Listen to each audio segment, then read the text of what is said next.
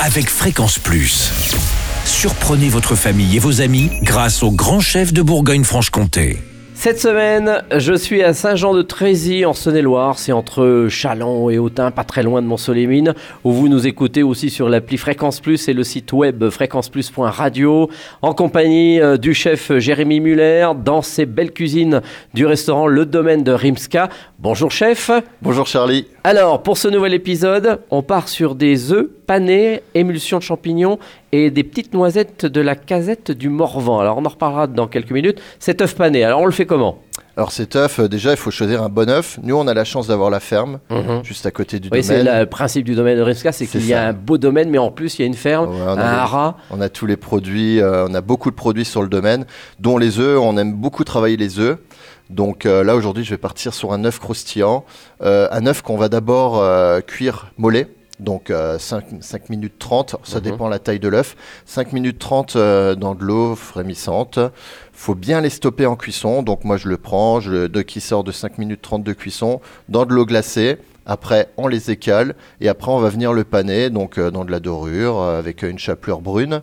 Tout simplement, on peut utiliser plusieurs chapelures, il n'y a pas de problème. Et après, c'est un œuf qu'on va venir passer toujours pareil dans une friteuse à 180 degrés. Mais vraiment, euh, ça va être 30 secondes pour euh, que le jaune à l'intérieur, il reste coulant quand ça D'accord. sort et qu'il soit à peine tiède. Et Donc quelle ça, huile c'est- on met dans la friteuse? Une huile euh, standard ou Huile, de l'huile végétale, c'est D'accord. toujours mieux. Donc euh, voilà. Après, euh, on va faire une émulsion de champignons. Pour ce faire, on va prendre euh, des champignons, euh, des champignons de saison. On va les utiliser, on va les faire revenir avec euh, de l'ail, des échalotes, euh, qu'on va déglacer avec de la crème. Et puis on va laisser cuire comme ça pendant une demi-heure. Et après, on va le mixer. Et je vais le, je vais le mettre dans un siphon pour faire une belle émulsion, quelque chose de très crémeux, très mousseux. Et comme ça, je vais venir y déposer cet œuf sur cette émulsion.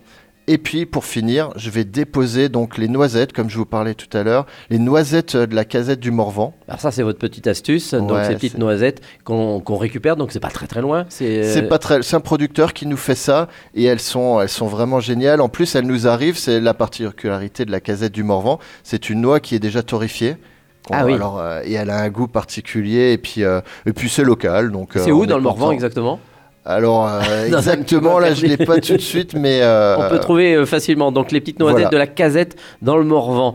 Merci chef en tous les cas euh, pour cette belle recette d'œufs panés.